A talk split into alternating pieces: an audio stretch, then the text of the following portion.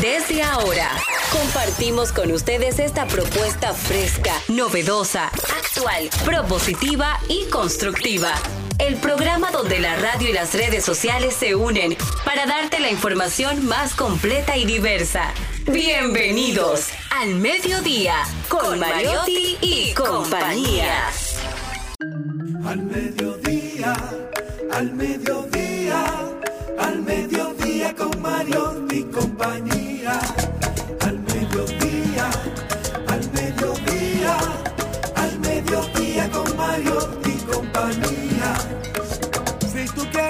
De foros alternativos y de tuiteros rankeados, este programa es tu amigo.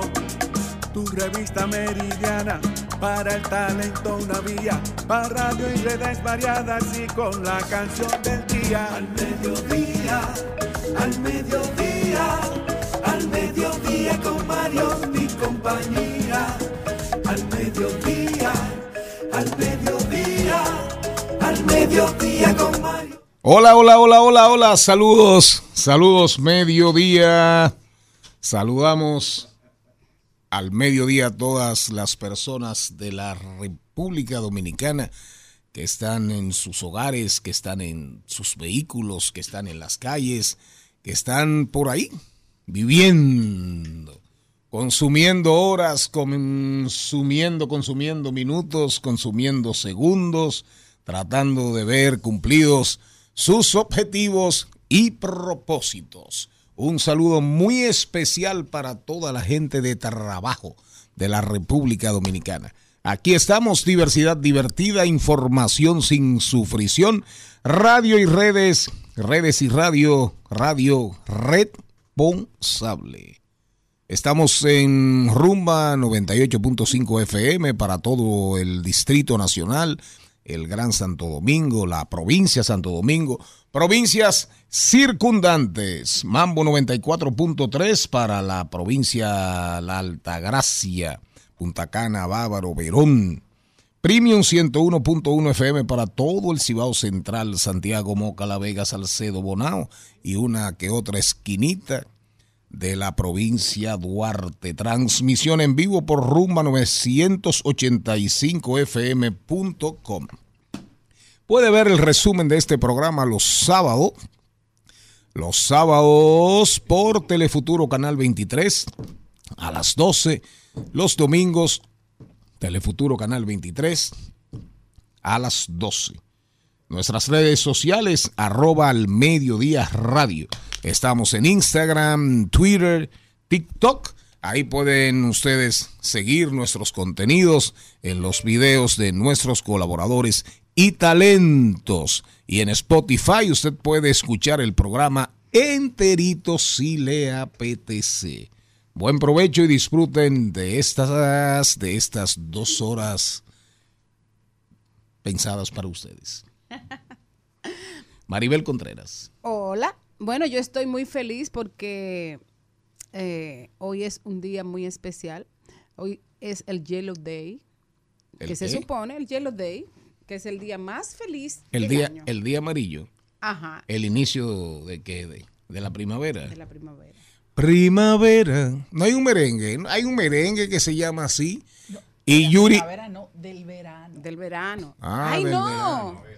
No, primavera es El- el 21 21 de marzo. Es verano, Verano sí. 21. Inicia el calorazo. Inicia el verano y en pleno junio.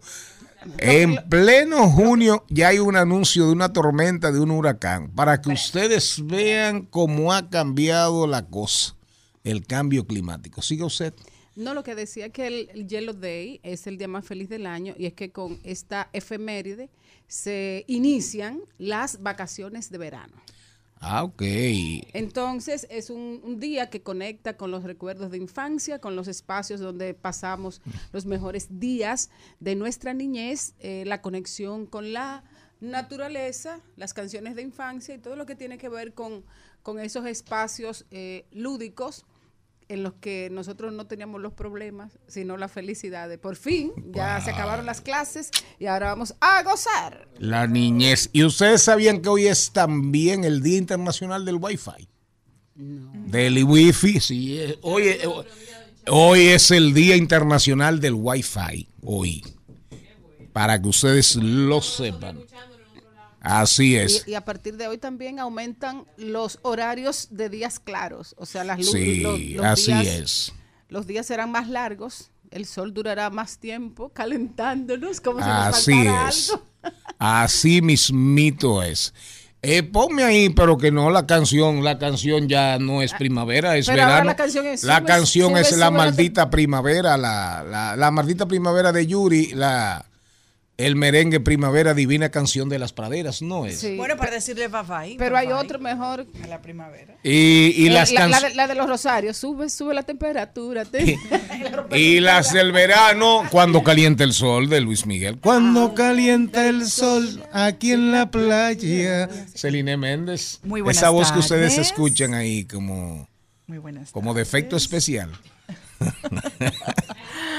Señores, buenas tardes. Gracias por regalarnos su sintonía. Nosotros felices de poder llegar a su carro, a su casa, a su trabajo, a cualquier plataforma que usted tenga, ya sea digital o sea de los medios convencionales, como es la radio, que es uno de los medios más importantes y seguirá siendo así, aunque muchas personas lo duden. Yo feliz, como siempre. Tengo motivos para no estar feliz. Así es, aquí acaba de hacer su entrada. Ella simpatiza con el equipo de las Pepitas. Denver Nuggets. Denver Nuggets. ¿Qué significa Nuggets en inglés? Pepitas. Claro, pepitas. Claro, pero en este caso, en el caso de Denver, que Denver es una ciudad donde había minas de oro, Denver Nuggets es Denver, la ciudad de las pepitas de oro. Jenny. Muy buenas tardes, señores. Gracias por estar en sintonía. Hoy se celebra algo muy, muy bueno internacionalmente. Entró una, tomba- una tromba marina, fue que Sí, entró ahí. así mismo, mira, viene así llena, cargada de alegría y de positivismo. Hoy, a contraposición del Blue Monday, que es el día más triste del mundo, hoy es el Yellow Day o el día más Eh, feliz del año. Se ve que usted Maribel. no venía oyéndolo. Porque me, me, me paré allí Sí, en el camino. Maribel- Maribel todo. Mientras usted llegaba, Maribel habló del Yellow Day. Ah, porque le encanta. pero si usted igual. quiere Pero, hay- hay- repetirlo, pero- No. pero hay, algo, hay algo muy importante también relacionado con esto. Es que ah, se, se hace cada año una agenda de la felicidad de los países más felices del mundo. Y estamos nosotros en ese, deberíamos. No, estamos. Nosotros cogemos súper variado hoy. Nunca hemos, nunca hemos salido, nunca hemos salido en- entre los países más felices del mundo. Pero qué bueno que no estamos, qué bueno que no estamos en el ranking de las ciudades que no tenemos ninguna ciudad de la República Dominicana en el ranking de las ciudades más infieles. Bueno, Pero porque yo creo que entero. está muy mal, porque República Dominicana debería de estar como uno de los países más felices del mundo. El dominicano no importa el problema que E tenga, no. siempre. No. puedo decir eso. Eso- usted- me imagino que usted tendrá esa contabilidad. infieles que está no. hablando en eso. Yo sé de la felicidad. Va No en la felicidad, va en la infidelidad, van ahí los dos caminando juntos. Y la fidelidad no también, y la fidelidad también. Sí, de la mujer sobre todo. Mira una cosa, el, ¿cuáles son las ciudades? ¿Cómo se miden? Ahorita viene Suriel, antes de entrar en el, de entrar en el, en el guion. Las, en estos días leímos un ranking. Ajá. Las ciudades más infieles del mundo. Y lo encabeza una ciudad de México, de un millón de habitantes. Se llama Ecatepec, una cosa así. La ciudad más infiel del mundo, tanto a, eh, a todos los niveles. En cualquier tipo de relación, no importa hombre, hombre, mujer, mujer, eh, no importa. Hombre, mujer, la ciudad más infiel del mundo está en México. Y gracias a Dios que no hay una sola ciudad de la República Dominicana, ¿usted? Pues son muy fieles aquí. ¿Qué? ¿Son muy qué? Fieles. ¿A qué? A ser infiel. ¿A qué? Son muy fieles a ser infiel.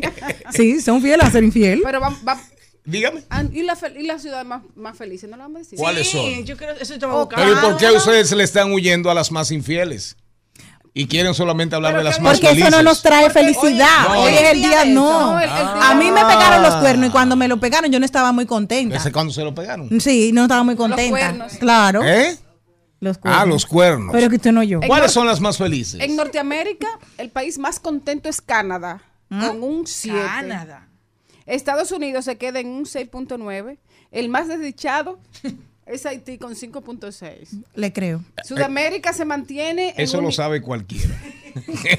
En Sudamérica se mantiene con un nivel medio bajo, condicionado por las turbulencias políticas y la violencia. Los más felices son los uruguayos, con un 6.5, y los venezolanos con un 5.2. Los venezolanos, venezolanos. a pesar de Maduro. Ah, no, no, no. Y los menos, los menos Ajá. felices son los venezolanos. Ah, los, los menos menos- los felices. menos felices. Ah, de ok. Ah, y los más felices, Y- Canadá, fue que tú y dijiste. ser Canadá y ser feliz es mucho más complicado en Asia y África. El país más infeliz de Asia es la India con un 4, pero casi todos no llegan al 6. China se queda en un 5.8 y Japón en 6.1. Los más contentos de esa área son Singapur, Eh, sí, claro. Australia, Que queda de un sueño erótico, sí. De repente me despierto y te has ido. Siento el vacío de ti. Me desespero como si el amor doliera. Costa Rica de Latinoamérica. Ay, Costa Rica, caramba. Finlandia. Es el país más feliz del mundo. Ah, Finlandia, las fil- finlandesas. Y de, y, bueno, Costa Rica, ya lo dijimos. Miren, miren, miren, miren, hoy tenemos un programa súper interesante, igual que siempre, cosa nada extraña, ¿verdad? Eh, Maybel, Maybel González viene a hablarnos hoy, probador virtual de Google con inteligencia artificial. Oiga, ¿cómo andamos? Probador virtual de ropa, ¿eh?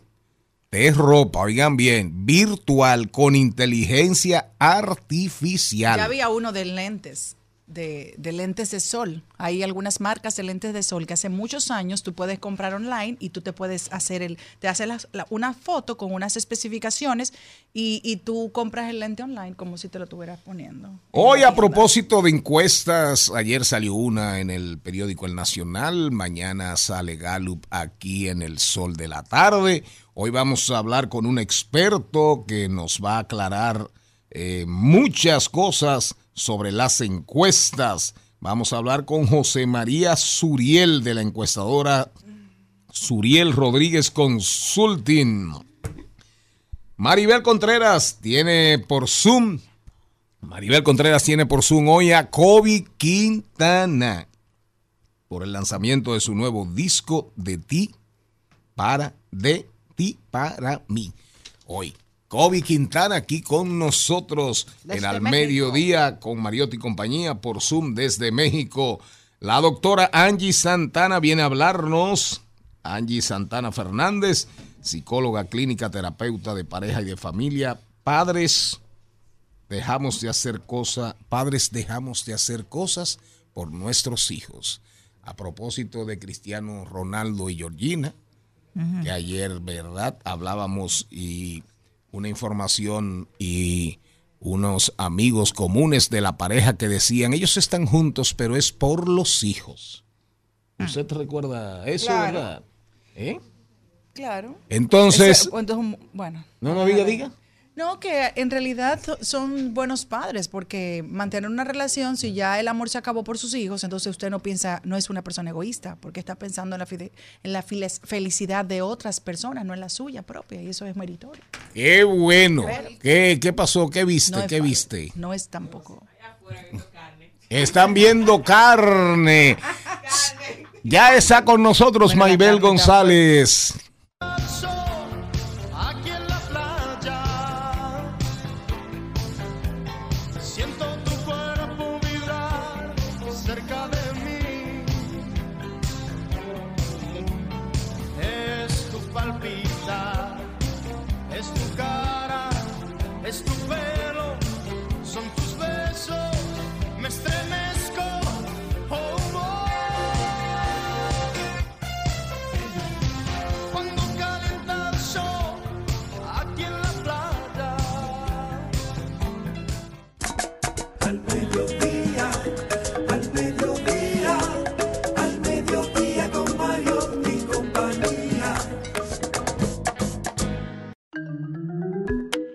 Sí, señor, lo dijimos, lo dijimos. Maybel González Maybel, ¿cómo estás? Muy bien, feliz de estar aquí acompañándolos a ustedes en este martes, martes de felicidad. Me contagian. ¿Cómo vas tú con, con tus visitas, eh, la- con tu ruta gastronómica?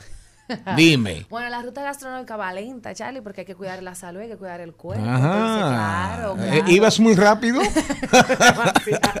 ¿Ibas muy rápido, Maybel? Poco ejercicio, mucha comida. No, es que es un tema, es un tema, hay que regularse, tú sabes. Entonces yo no soy muy amante de que las ensaladas, entonces todo lo que me gusta es malo. Bueno, buenísimo. Malo. Buenísimo. Oh, Supuestamente, según Malo. TikTok, que me tiene loca. Ah, ok. Maybel, Pero hoy vamos a hablar de algo muy interesante. ¿de qué? Probador virtual de Google con inteligencia artificial. Desde hace un tiempo, ya como mencionaba Celine, los probadores virtuales están, o sea, es muy famoso y común en páginas de lentes, las personas que utilizamos gafas, hemos visto que en páginas virtuales tú puedes hasta incluso pedir tu receta. Y te mostraba, tú te tomabas una foto de tu rostro y las monturas que tú querías te la montaba. Pero con la ropa específicamente ha sido todo un tema por la variedad de cuerpos, la variedad de formas, de estaturas y de siluetas que existe.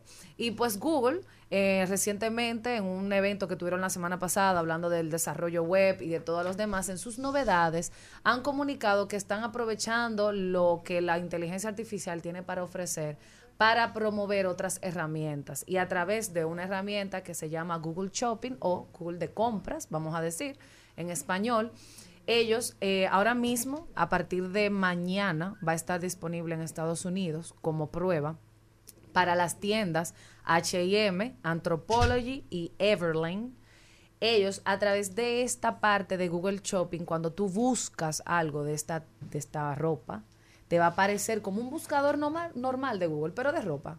Entonces te va a salir una etiqueta que dice pruébalo o try on en inglés. Y van a aparecer más de 40 modelos de esa blusa. De todos los tipos.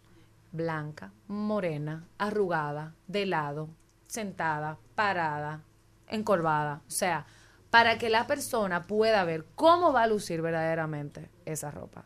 Utilizaron a una modelo y a través del formato de esas modelos pudieron con inteligencia artificial adaptarla a un sinfín de formas y siluetas para que tú puedas sentirte lo más parecido sentirte lo más realista a una tienda física pudiendo ver a la modelo.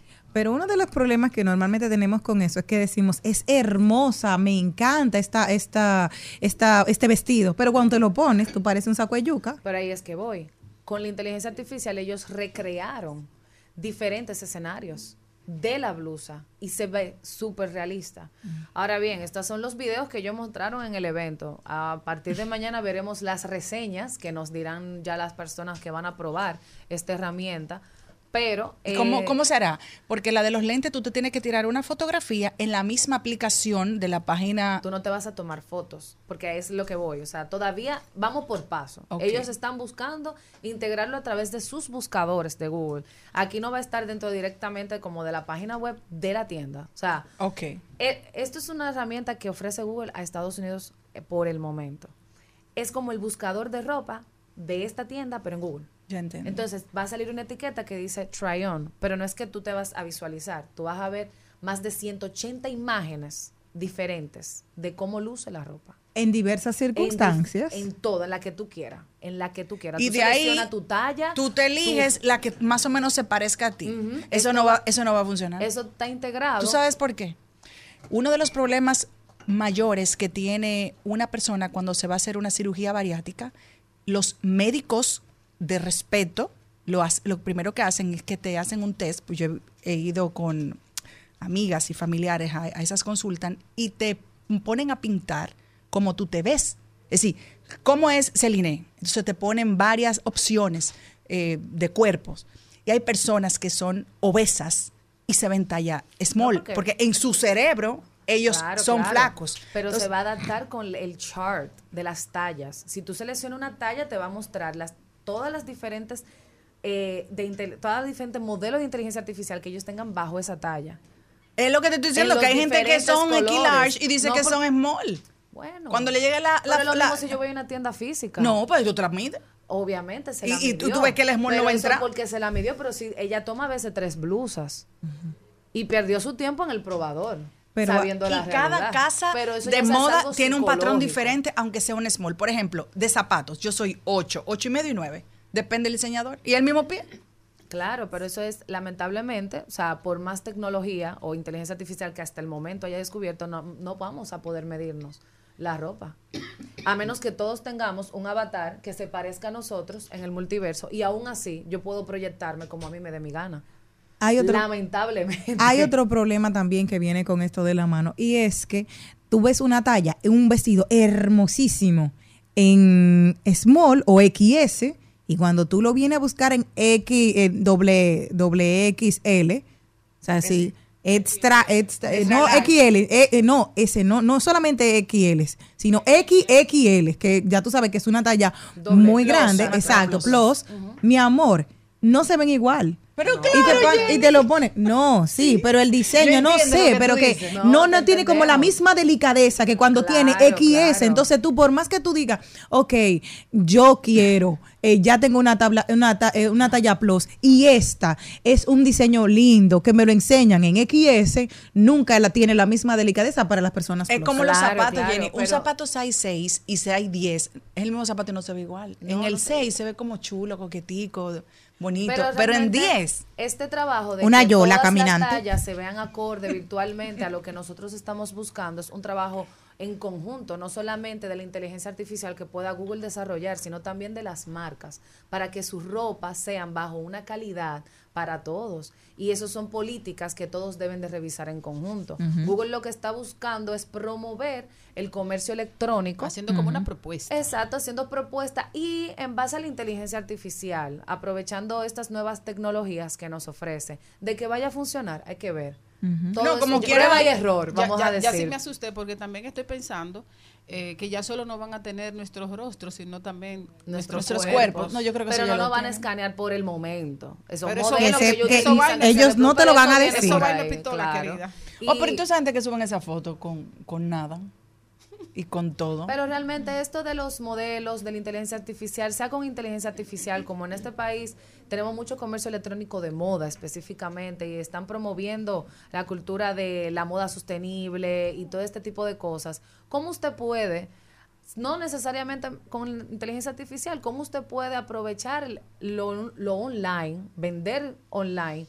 Adecuado a cada cuerpo y a cada persona y promoviendo la inclusión, pues haciendo una sesión de fotos donde usted puede incluir varias modelos de diferentes tallas, que las personas puedan sentirse un poquito más eh, atraídas y no decir, wow, nada más tiene modelo de un, de un size, yo no me siento atraída a esa marca. Hay que promover esto y que una pieza no solamente esté de forma colocada en el suelo, que la foto nada más tenga la pieza y que esté en una plataforma lisa como una mesa, sino que la modelo usted pueda verlo en diferentes poses para yo ver si realmente la blusa, el vestido que yo voy a comprar en línea, porque la, recordemos mucho también que esta moda que emerge de los emprendedores no necesariamente tienen una tienda física. Entonces se avalan de lo digital, de, una, un, de un comercio electrónico, una tienda online para vender. Pero si yo no muestro esa variedad de que mi ropa puede ir a todos, puede hablarle a todos, es muy complicado tú obtener esa venta en todos los públicos. Ojalá lo primero que hicieran es que, ok, hazte una foto completa, bien, de lo que tú quieras. Y luego de ahí que te puedan identificar porque hay otro show que tú no estás mirando. Y es que, un ejemplo, ah, me dicen, yo soy un triángulo invertido. Mis hombros son más grandes que mis caderas. Muy bien. Ya tú sabes que, eso me lo han dicho varias veces. Yo no tengo una cinturita de, de avispa. Equilátero. Bueno, soy una, un, un- un teorema de Pitágoras.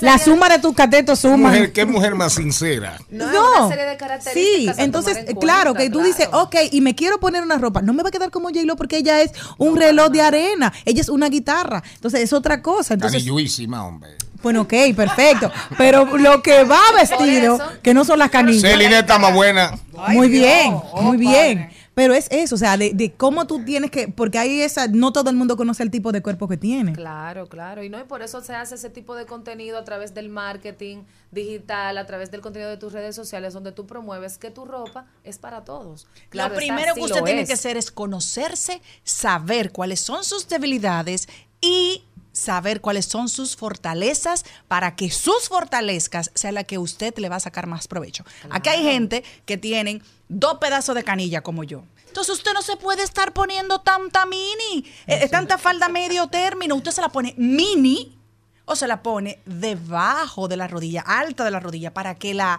eh, la, la contextura de la pierna se vea completa. No, y para eso uno hace el contenido digital, para eso uno tiene redes sociales, para educar al, al consumidor a comprar lo que realmente va a usar. Está aburrido, Charlie, tiempo. ya. Vamos a decir No, porque. Charlie no es mucho de moda. No, sí, porque, porque, Claro. Jenny, porque Jenny, Jenny habló de que ella era un triángulo. Exacto. Entonces Sí, yo, eh, eh, eh, exacto, entonces yo me, yo me fui para la trigonometría, para la geometría. ¿Y qué? ¿Eh? Soy una ¿Y qué hipotenusa. Oh, Soy una ella, hipotenusa. bueno, el triángulo equilátero Ajá. es el que tiene tres lados iguales. Exacto, sí. El triángulo isósceles Ajá. tiene dos lados iguales. Tu Exacto. eh, Y el triángulo escaleno tiene tres lados desiguales. ¿Cuál eres tú? Yo la hipotenusa. La hipotenusa.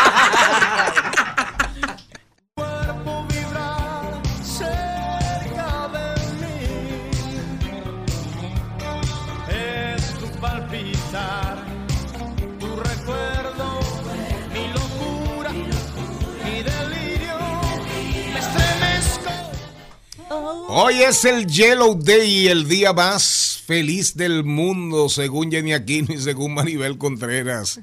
Es decir, que hoy nadie se muere, nadie se suicida, nadie llora, nadie llora, nadie está triste, Esperemos- nadie, esperemos nadie pasa hambre Ojalá.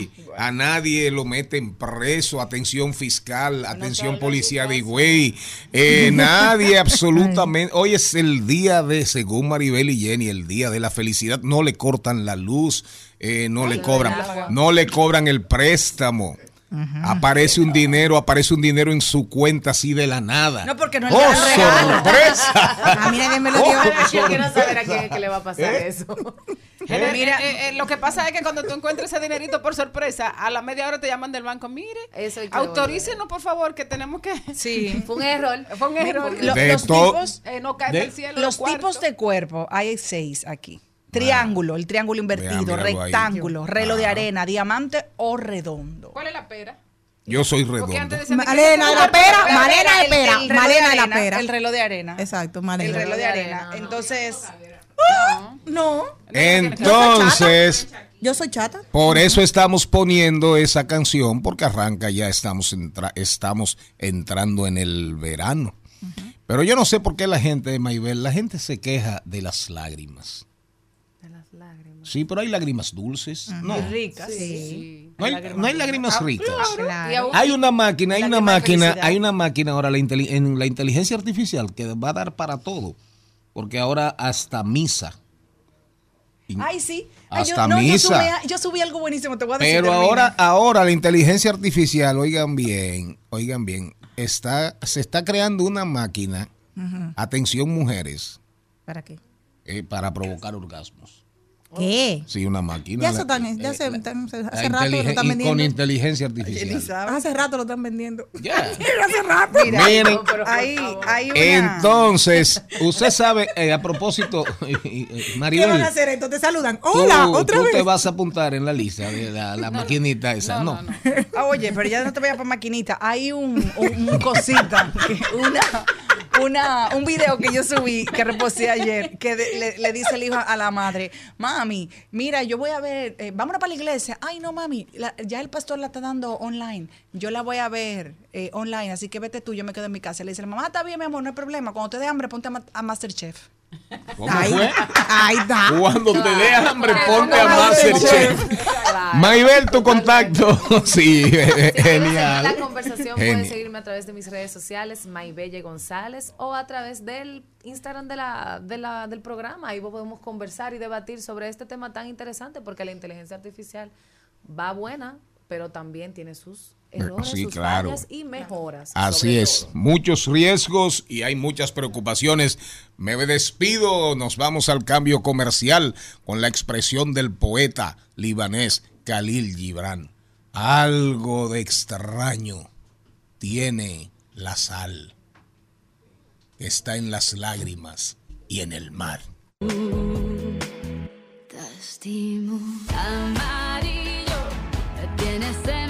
Bolsillos. Morado, ya me olvidé del pasado. En rojo, porque me sangran los ojos de llorarte.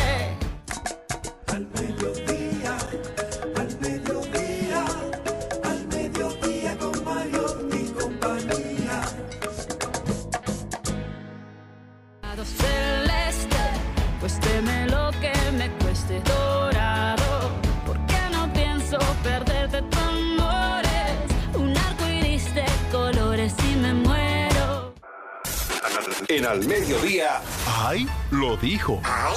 Lo dijo. ¡Ay! Lo dijo. ¡Ay! Lo dijo. ¡Ay! Lo dijo. ¡Ay!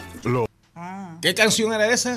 Amarillo, me tienes en los bolsillos de Shakira, mi comadre. Esa es nueva Ah. también. No, Ay. esa es viequísima del Dorado. No, yo pensé- Realmente ella no tenía. Viene ahora, mi amor. El 29 de junio viene la copa nueva. vacía. Ay, Bueno, yo te voy a Eh. decir una cosa, Charlie. Buenísima. Se ve, se ve y se, se siente que Shakira estaba haciendo mucho oficio en esa casa. Cuando estaba casada con Piqué. Era ama de casa. Pero Charlie, Shakira tiene los niños. Es decir, ella se lleva a su muchachito, es decir, que tiene el mismo trabajo de los niños. Y Shakira está sacando una canción semanal. Pero- entonces, ¿a dónde era que no le daba el tiempo? ¿Era con el marido? Entonces, Lo que ¿verdad? pasa es que No, ella decía que. triste. eh, sí, No, además. ella tuvo mucho tiempo de felicidad, pero no tenía tiempo como para escribir tanto. Recuerda que ahora cuando le hicieron la entrevista para el fisco, recuerden en la entrevista para el fisco, ella dijo que ella estaba en España, que no era lo mejor para ella, porque el epicentro de toda su música es Estados Unidos. Y entonces ahora ella está Ella sacando, pero la copa vacía viene muchas cosas. Hace rato Oiga, tengo sed, yo no sé muy bien por qué. ¡Uy! Mire, ¿Qué, qué es? Me quedo con. El ¿Quién tiene? no No, no, el, el juicio. Yo te he dicho a ti que te la lleve muchacha. para Croarte. Mira, oye bien, tú buscas, tú buscas Claro, la mejor periodista de todos los rescatistas del mundo, de todos los cuerpos de bomberos, los que andan en, en el Himalaya, que, atrás de los que se pierden subiendo el Everest y los cinco picos de la cordillera del, del, del Himalaya, y no encuentran el juicio de Jenny. Porque me dijeron, No lo encuentran. o era inteligente o va a ser feliz. Entonces me dejaron ser feliz. ¡Ay, lo dijo! ¿Quién habrá dicho algo que valga la pena? Ay, Dios Oh, mío. El pensador al aire. Ajá, ¿qué Sí, lo dijo? tengo, dijo él. Al hombre se le mete, se le pega unas ganas de luchar por la relación Qué cuando susto, ya la mujer no lo ama. ¿Cómo fue? Ay, Ay, sí. al Re- hombre. repítelo. Ya ahí va, ajá, te lo voy a mandar para el grupo. Al hombre se le pegan unas ganas de luchar por la relación cuando ya la mujer no lo ama. Cuando uno está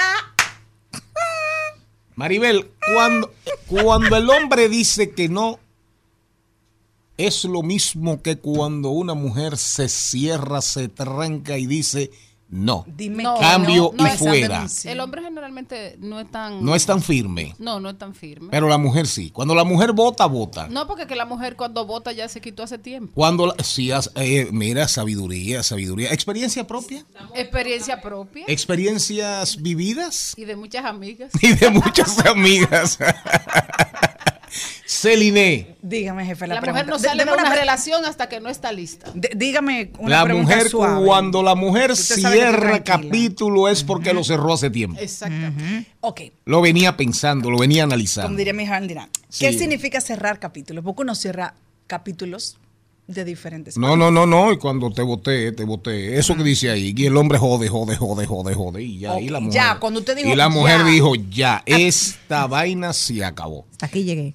Eh, hay diferentes etapas, la que uno dice eso todavía viviendo junto con, con el Señor, que pueden pasar algunas cosas, tú sabes, el poder sí. del convencimiento Sí, y uno, sí. hay Sí, muchachito, que la cosa, que le dé un chance. Pero el día que usted dijo no y salió de ahí o lo sacó a él, no hay vuelta atrás. Entonces, ¿tú sabes lo peor de eso? ¿Tú quieres que te lo diga? Cuando ese señor, yo voy a hablar de señor porque yo soy mujer, yo no puedo pensar como ustedes los varones, se da cuenta que su mujer era buena, valía la pena, qué tremenda mujer yo tenía en la calle, porque brincó un par de florecitas en la calle y se dio cuenta que estaba dura la calle. Y lo peor, que ya no puede volver para atrás, porque ya la mujer le dijo, no hay vuelta atrás. Ya. Se acabó. Jenny Aquino. A mí me gusta mucho una canción de los ilegales que lo dice todo. Tú, tú le mandas canciones canción a los los hombres ilegales. para terminar una relación. No, yo las lloro. Pero me, pero mira, se me subió una ceja y la canto de Nita, mi amor, Nazario. ¿Y cómo? En- Entonces, ¿por qué tú siempre respondes una canción, Jenny? Para el peor amante, eh, esta canción, mi amor. Esto me hará más grande y a ti peor. Ay, lindo. Jenny, pero puede ser que se termine la relación y que él no, y, y que él fuera buen amante. Y, y yo duro meses poniendo Ay, una canción. mm, ¿verdad, Oye, y yo duro meses Señores, poniendo esta eh, canción que dice, Mario, vamos- pero yo no puedo cantar, ella cantó. Eso sí, canta, canta, canta. Bien hecho. Canta, canta, que tú eres la canta. general, ahí sí. Canta. Hoy estoy buscando la mejor manera de decirte adiós. Ay, pero te canta lindo, mano. Señores, vamos a hablar la de no cosas, vamos a hablar de cosas más trascendentes. Eh, Celine, Celine Méndez, Celine Méndez en breve con unos consejos cómo evitar ese amarillo de los dientes. Y la profe Jenny, la profe Jenny nos va a hablar del significado de la expresión qui, quid pro se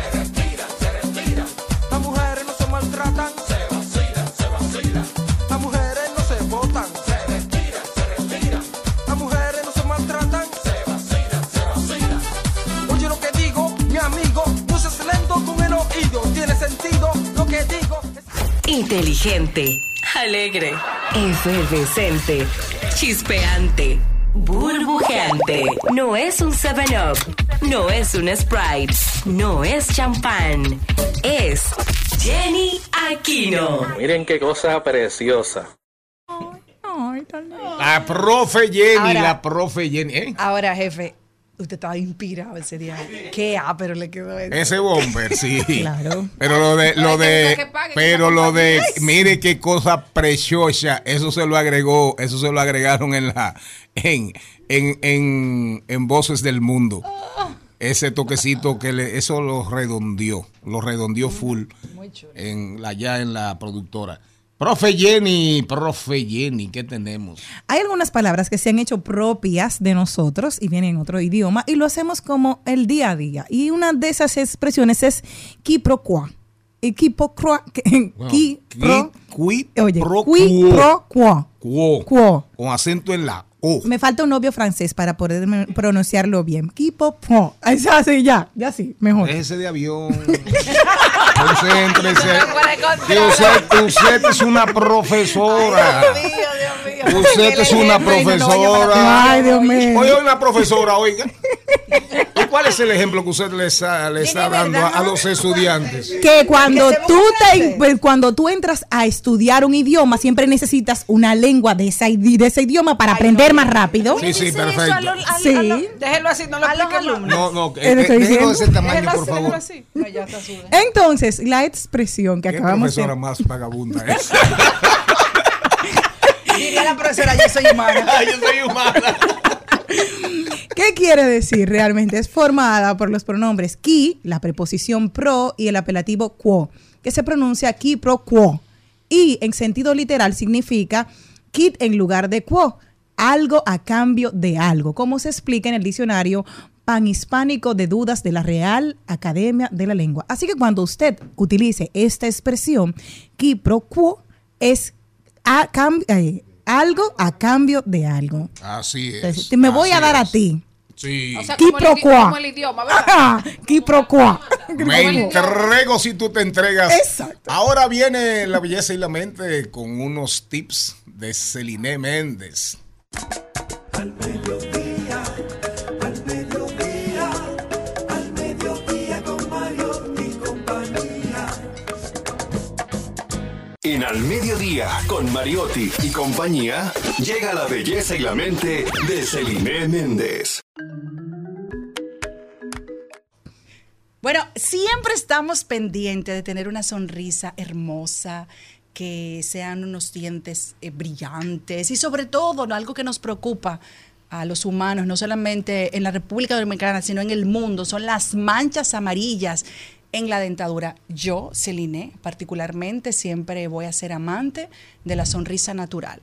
Hay algunas personas que han preferido hacerse el diseño de sonrisa, pero eso depende de su gusto. Pero aunque usted tenga uno o tenga el otro, es más, el que tiene el diseño de sonrisa tiene que preocuparse todavía aún más porque esos dientes se manchan de nada. Eso es como cuando usted saca un carro nuevo, que cualquier cosita le hace un rayoncito, pues así son esos dientes.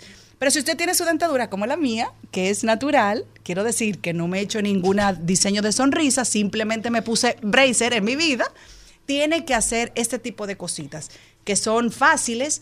Lo primero es comer eh, alimentos, frutas que sean crujientes, eh, piña, eh, también, ¿cómo se llama la que sirve para el jugo verde? Apio. Ese tipo de alimentos se le va a ayudar para tener su dentadura blanca. Hay algo que dice que usted debe de enjaguarse los dientes con un aceite, que esto es una práctica que utilizan en la India. Usted lo, lo que hay que ver cuál es el aceite que usted se va a echar en los dientes, seguro aceite de bebé. Aceite No, durante que de ser como 15 aceite- como a aceite de 20 coco. minutos. Aceite de coco. En los campos usan aceite de coco. Ah, pues entonces será el aceite de coco. Y escuchen esta cifra, más de 11 millones de dólares se han gastado en los Estados Unidos en blanqueamiento dental. La gente buscando cómo es que me voy a, a limpiar los dientes, a blanquearlo, porque al final nadie quiere tener dientes amarillos. También este tips, yo lo he hecho, funciona, es verdad, muy bien. Me lo dio mi hija Valentina, que lo vio en un tutorial de YouTube. Es cepillarse con bi- bicarbonato de sodio. Ah, Eso es sí, horrible, claro. sabe horrible, pero es buenísimo. Pero blanquea, blanquea. Usted se lo echa o al cepillo o hace un- una... Ahora también vienen las pastas que lo incluyen. Sí. Algunas pastas, pero usted lo puede hacer en la casa. Claro, se lo echa a la agüita del, del- un vaso que usted tenga en su baño, lo echa y, y se, se puede cepillar con eso. También usted puede utilizar agua oxigenada. El peróxido de hidrógeno es un agente blanqueador natural que también elimina las bacterias en la boca. Aunque no hay estudios que demuestren que los efectos de ese enjuague o cepillado con peróxido de hidrógeno solamente se ha encontrado que las pastas dentales comerciales que lo contienen son eficaces. Así que no utilice lo que uno se pone para teñirse el cabello para que después diga que Celine me dijo, eso no fue lo que yo dije. Ok, tengan. Y sobre todo, si usted bebe mucho vino, si usted fuma, haga eso más moderado porque esos alimentos manchan mucho la dentadura. ¿Cuál otro? Bueno, está el café. Ay, Dios mío. El té, tal y como decías, el vino tinto, la salsa de soya o de soja, el vinagre de Módena, o sea, el balsámico. El balsámico. Bebidas energéticas como gaseosas, refrescos y otras bebidas azucaradas, zumos de frutas o cítricos, los zumos son jugos, como nosotros decimos, el cacao y el chocolate. Y además algunas frutas de color intenso, como las cerezas, las moras, ¿Y qué es lo los que vamos- y arándanos, qué es lo que vamos a comer, las frambuesas. ¿Qué vamos a comer? No. Expliquen. cepi- cepillarse los dientes después de Ya. comer. No, y de vez en cuando hágase un blanqueamiento profundo, Claro. que eso funciona bastante bien. Y ya, vívase su vinito entonces. Estamos en tiempos de encuestas de verdad, de mentira, de media verdad, de media mentira. Vamos a hablar aquí con uno que sí sabe de eso. Vamos a orientar. Vamos a, a preguntarle. Pueden, mandé ahí para que hagan preguntas de verdad, que se acabó la chercha en este programa. Al mediodía, al mediodía, al mediodía con Mario y compañía. A mí me gusta pasarla rico. ¿Cómo te explico? No me complico.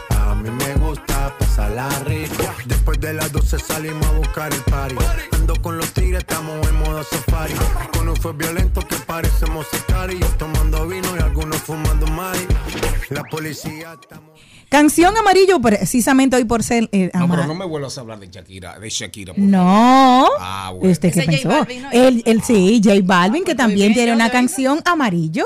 Que Sí, tenía nueve meses sin salir en las redes sociales y salió hoy. exactamente. Precisamente. El J Balvin. Eso mismo. Ya, ya, ya, ya, ya, ya, Jenny, ya, ya. Oh, El no, pero profesor eh, dijo que se acabó el relajo. mío.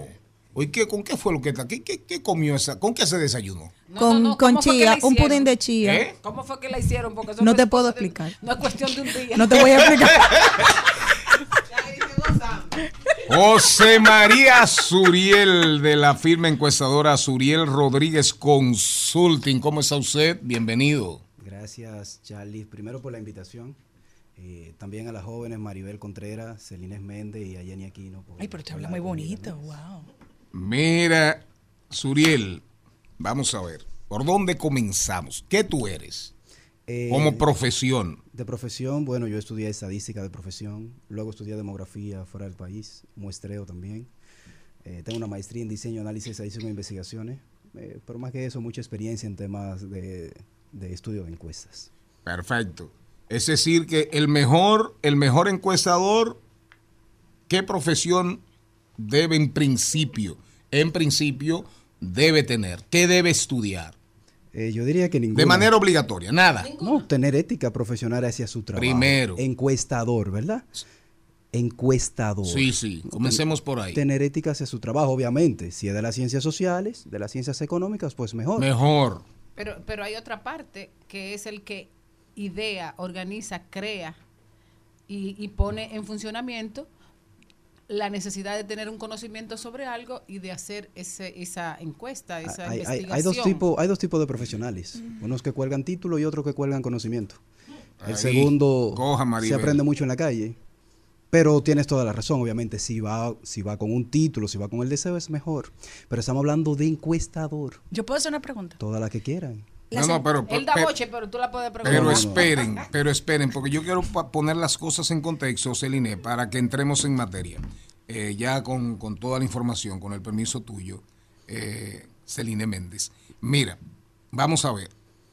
Cuestionario, comencemos. Te contratan, contratan a la firma encuestadora. ¿Cuáles son las reglas esenciales, las reglas básicas que hay que tomar, el mínimo que hay que tomar en cuenta para hacer un cuestionario. Lógico, depende de los objetivos, de lo que se persiga, pero en, digamos, en overall, así como en sentido general. Ya usted lo respondió. Las preguntas que respondan a los objetivos de la investigación. Eh, se ha, en ocasiones se piensa que un cuestionario por mayor número de preguntas es mejor. Es, estamos cerrados.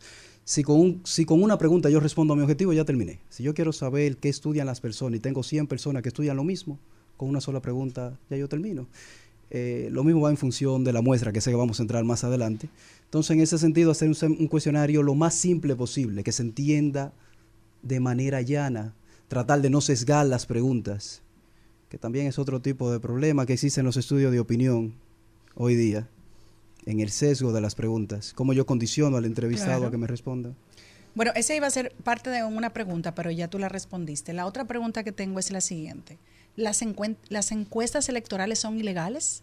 Digo esto porque hay algunos países que la han prohibido porque una encuesta puede modificar la forma de y el criterio de un votante.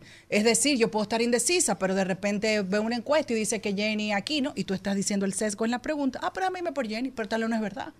Entonces, hay algunos países que la han prohibido. Entonces, quiero oír tu opinión acerca de ese tema. Eh, por lo menos en la República Dominicana no es así. Eh, la historia nos lleva a que en, muchos, en muchos eventos se le ha perdido la confianza a los estudios de investigación. Eh, se ha jugado con la estadística, se juega con, con- con la opinión de las personas. La primera persona, una de las primeras que, que tuvo esto, este tipo de eventos, según las conversaciones que he, que he tenido con, con un gran maestro que es Dionisio Hernández, fue Zachary Taylor en el año 1949-1950 en los Estados Unidos. Ganó unas elecciones mandando a una persona a anunciar que iba a ganar y crea percepción en la población. Sin embargo, también en ocasiones hacen estudios y, y no, no aciertan.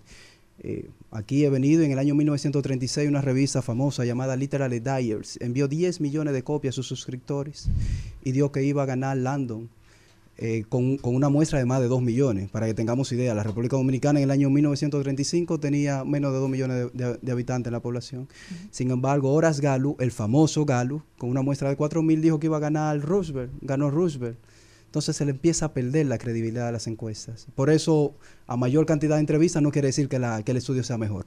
Eso quería saber, entonces, ¿qué cantidad se tiene que tomar en cuenta para una representación real y que se apegue a algo eh, que tú me decís? No es lo mismo medir en Monteplata, en el municipio, vamos a suponer que hay un millón de personas, por decir un número, ¿Cuál es la muestra representativa de lo que yo quiero? Un ejemplo, ¿quién, por poner, quién va a salir alcalde o, o alcaldesa? En ese, ¿cómo, ¿cómo yo lo saco? De ese millón, ¿cómo se toma la muestra?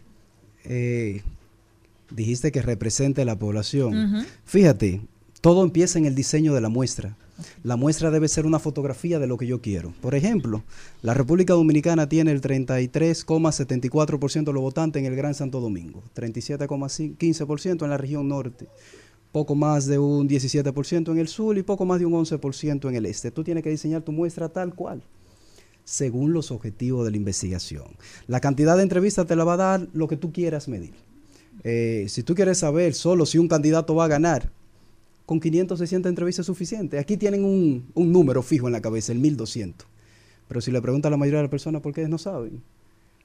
Eso Eh, está como el cuento de la abuelita del sartén aquel. ¿Por qué 1200? No, alguien se inventó eso. Eh, Eh, pero si quieres saber si un candidato va a ganar, con 400 entrevistas el error es 4.9, con 600 4%, con 1000 es 3.10, con 1200 2.83, con 1500 2.53. ¿Cuál es el mensaje? Si tú solamente quieres saber si va a ganar, con 600 es más que suficiente. Ahora, si me lo pide por zona de residencia, ya es diferente. Me lo pide por grupos de edad, me lo pide por nivel, por nivel socioeconómico, quieres la parte educativa. Entonces, a medida que me pidas más, debo de aumentar mi tamaño de la muestra. Lo mismo si lo quieres por región, si lo quieres por provincia. Resulta que en ese sentido ya el 1200 no me funciona. Ahora necesito más. Y como el 30% por lo general te dice que está indeciso, ya el 1200 se convierte en 900. Y el error de muestreo aumenta, pero no te lo dicen. Ya no estoy manejando un 2.83, ahora es superior.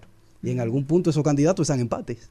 En, eh, ¿Hay diferencia entre una encuesta si es para presidencial, si es congresual, si es de o si es meramente de partido o de candidato? ¿Cuáles cuál- cuáles serían las diferencias eh, al plantearse una medición de ese tipo? No, la cantidad de entrevistas es lo que va a determinar, porque si yo voy a un, por ejemplo, si yo realizo un estudio de 1200 entrevistas y lo hago con afiliación por, proporcionar a cada una de las demarcaciones geográficas, a cada provincia, señores, en Pedernales vienen tres entrevistas, en Elías Piña vienen seis y en otros lugares vienen siete. Resulta que dan estimaciones con siete entrevistas, peor aún, la población lo cree, porque no tienen una cultura hacia lo que se está haciendo. Pero si yo voy a medir, como dijo mi amiga Jenny, en Monte Plata, en el municipio cabecera, entonces ya no lo puedo estratificar en la muestra total, debo hacer un estudio independiente en el municipio para que venga representado. Suriel, estamos conversando con José María Suriel de la firma Suriel Rodríguez Consulting. Estamos hablando sobre las encuestas, qué son, cómo se hacen, qué valor tienen. Y no solamente las encuestas políticas, vamos a hablar de las otras, de las otras encuestas, porque se hace encuesta hoy, hoy se hace encuesta para todo. Sí, eh, hay, hay, un buen, hay un buen mecanismo en la República Dominicana del año 2005, que es la encuesta nacional de hogares de propósitos múltiples de la, de la Oficina Nacional de Estadística, la ENOGAR, y todos los años miden temas diferentes. Es un buen estudio. Venimos después del cambio comercial. Al mediodía, al mediodía, al mediodía con Mario y compañía. Seguimos, seguimos, seguimos con Al Mediodía, con Mariotti y compañía. Señor Suriel, hablamos de encuestas. Suriel, vamos a ver.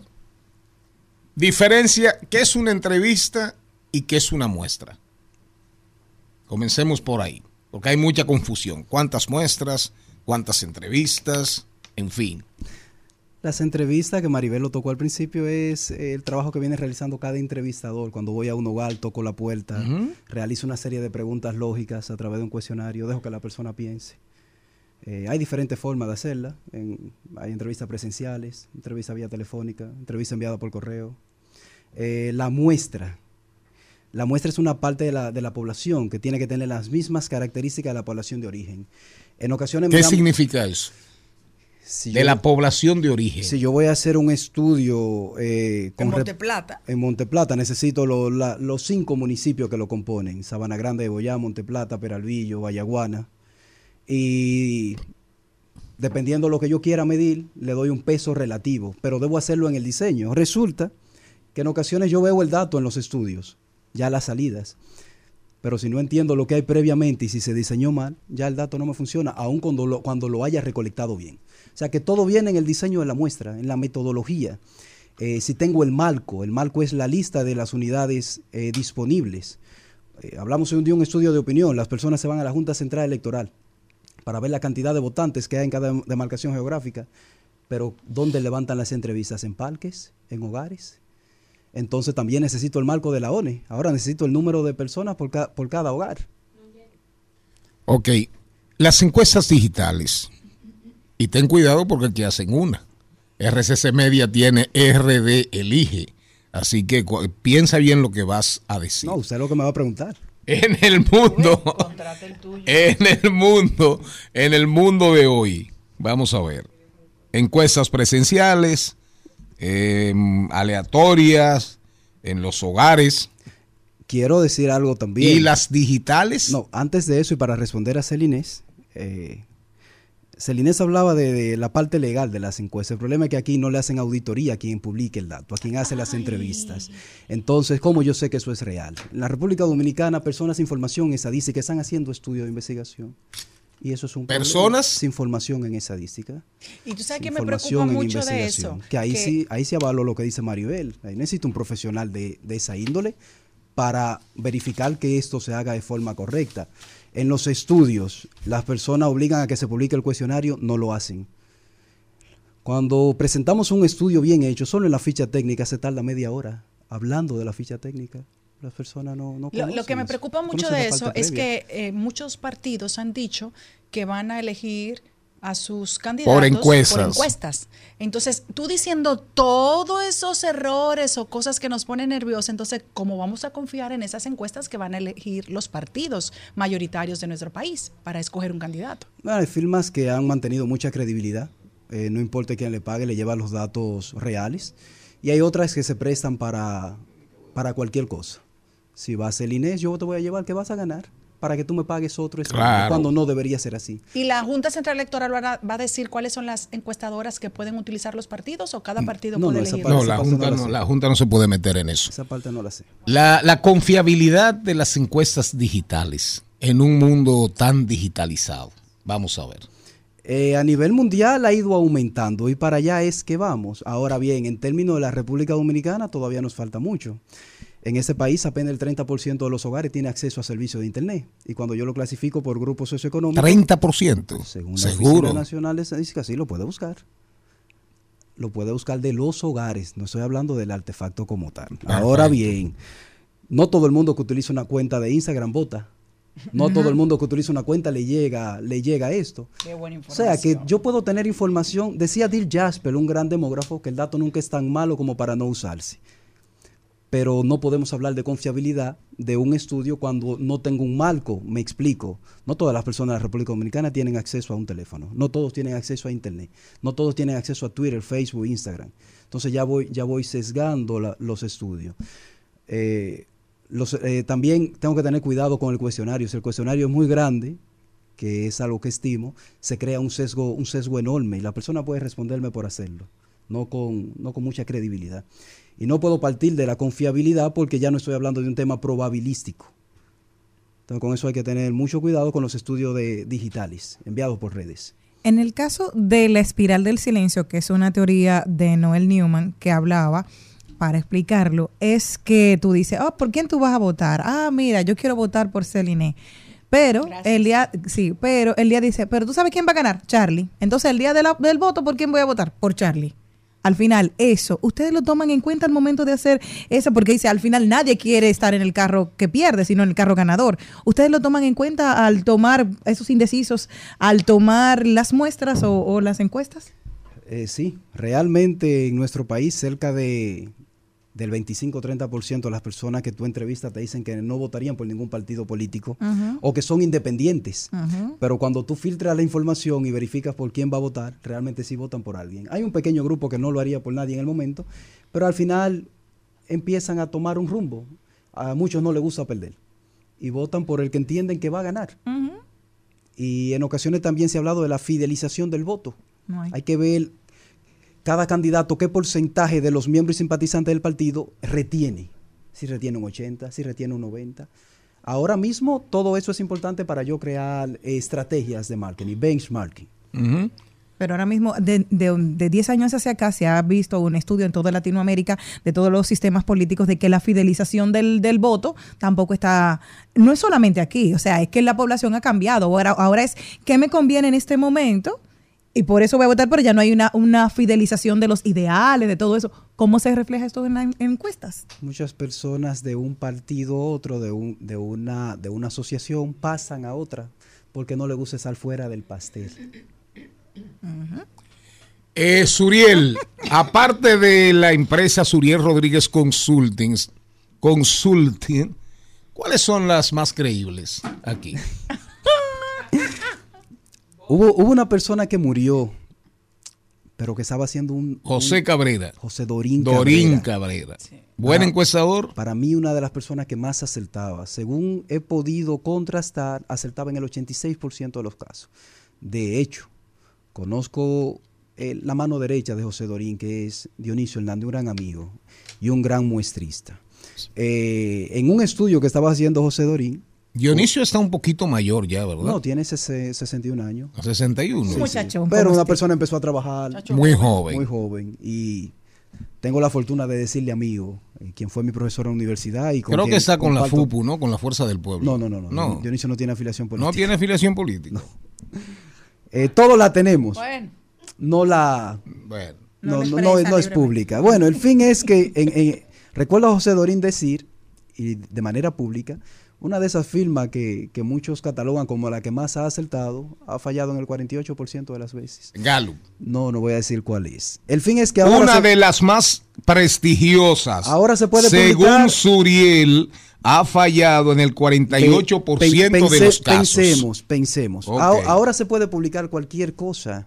Se puede publicar un estudio, por ejemplo, si el INE se lanza, yo puede ser que gane. La lanzas en un mail, puede ser que pierda. Pero todo eso queda, queda plasmado.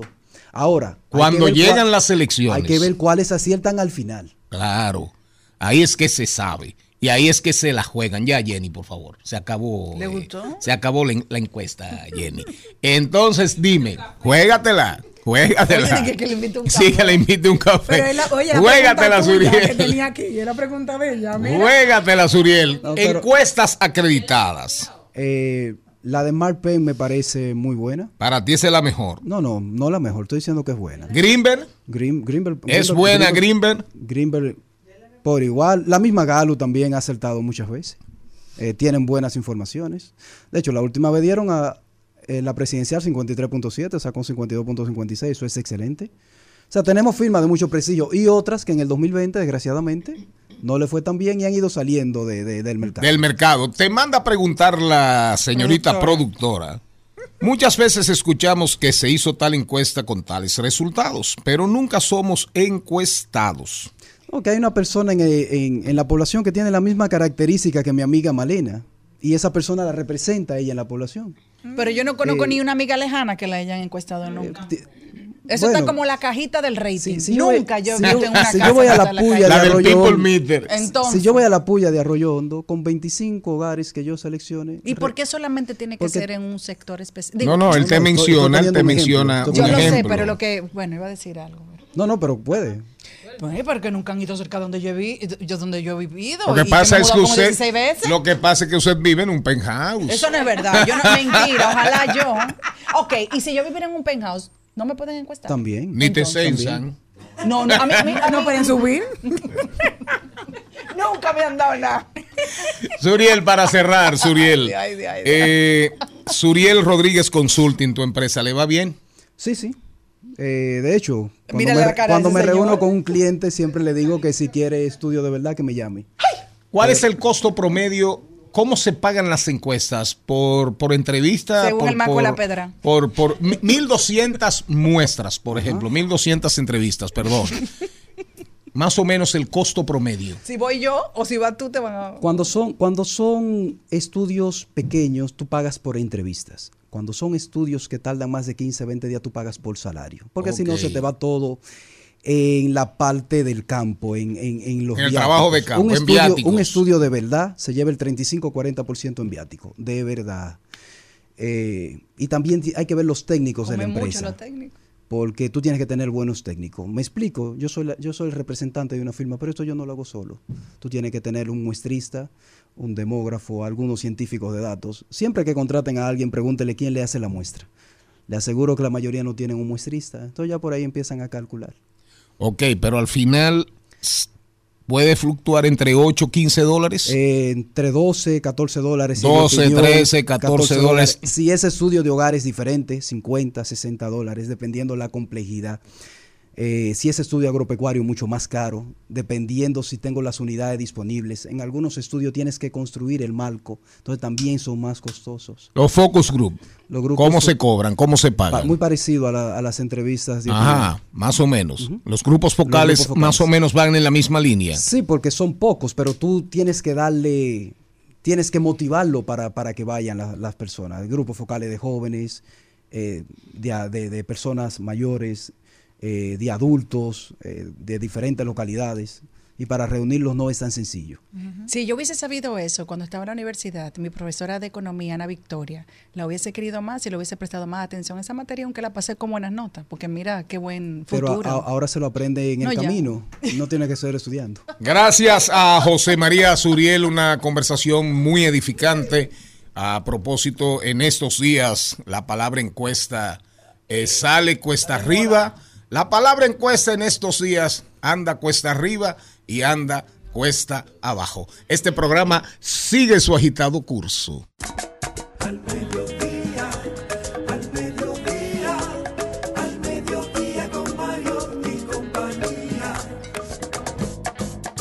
De paso, de paso y repaso. En Al Mediodía, con Mariotti, con Mariotti y compañía. Te presentamos De paso y repaso. Para sanar esta locura, porfa que me enseñe la ruta de algún lugar donde nada duela nunca. Si hay alguien que tenga la cura para sanar esta locura, si en esta habitación oscura yo ya sin armadura. No me di cuenta que la casa se llenaba de agua. Wow, qué belleza, señores. Vamos a recibir con, con mucho cariño y con mucha alegría y por supuesto un aplauso a Kobe Quintana, querida Kobe. Hola, ¿me escuchan? Sí, te escuchamos perfectamente. Hola Maribel, ¿cómo tú estás? Qué, qué, qué bonito escucharte, qué bonito que esa distancia poder pues siempre estar conectadas. Para nosotros también es una, una alegría y entramos emocionados por escuchar tu voz y por el arrullo de, de- tu música. Y, yo me pregunto, Kobe, mm, ¿cómo, cómo llegaste a, a- a concentrar tu talento en ese sonido, en esa forma tan poética que tienes?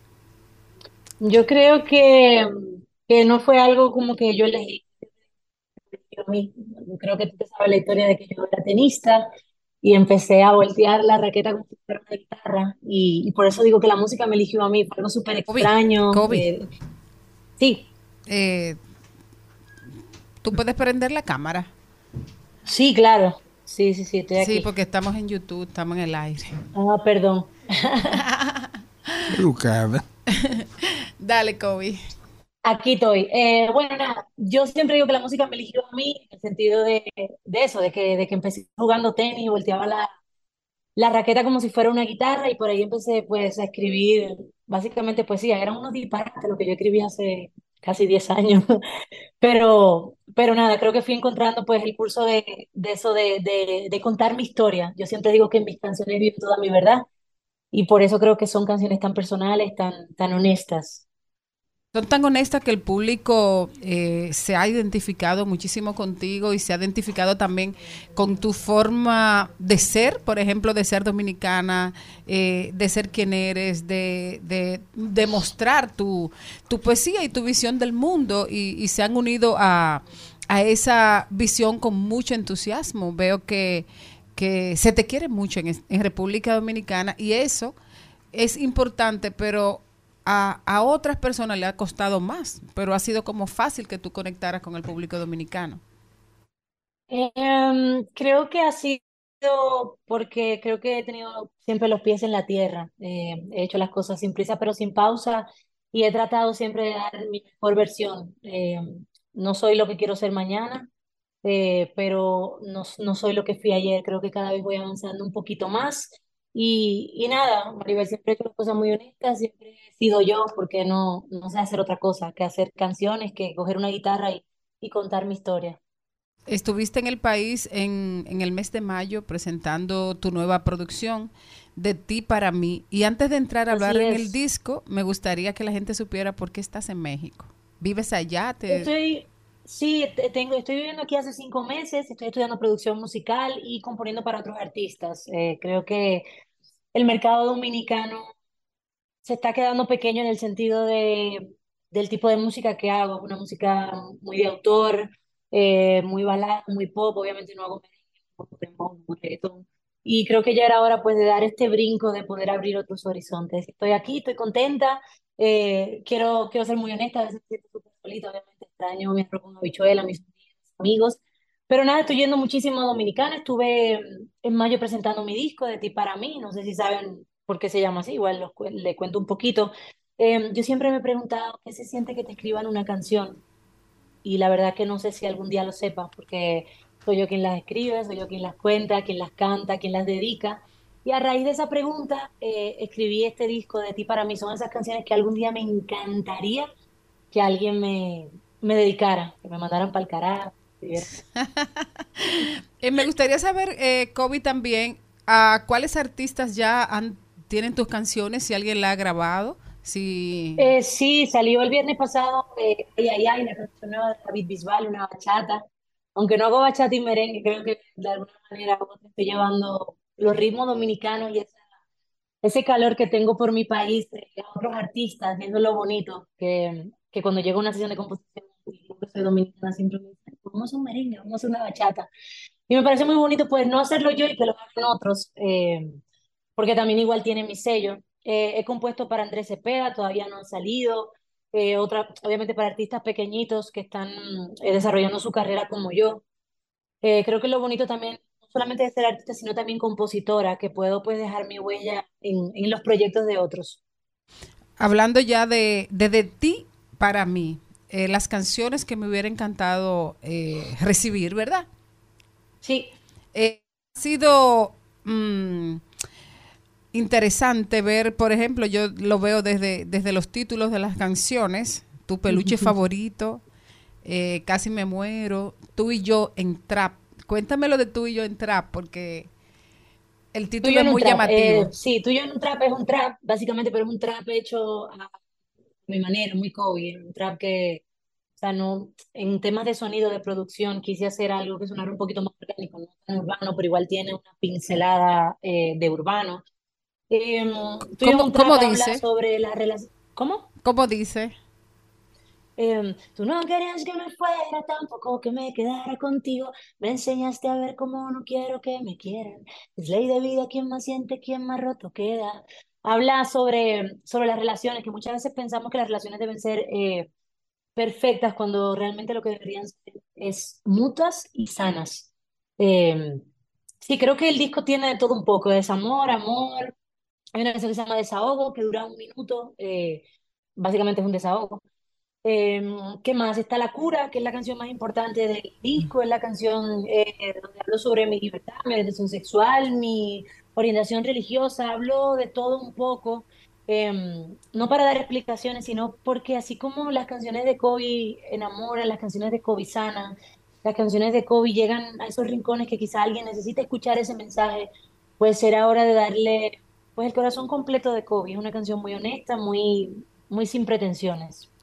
Eh, dices ahí, eh, la gente entiende lo que quiere entender y uno decide con quién perder la cordura. Esta es la cura. ¿Qué tan difícil se, se te hizo escribir esta canción?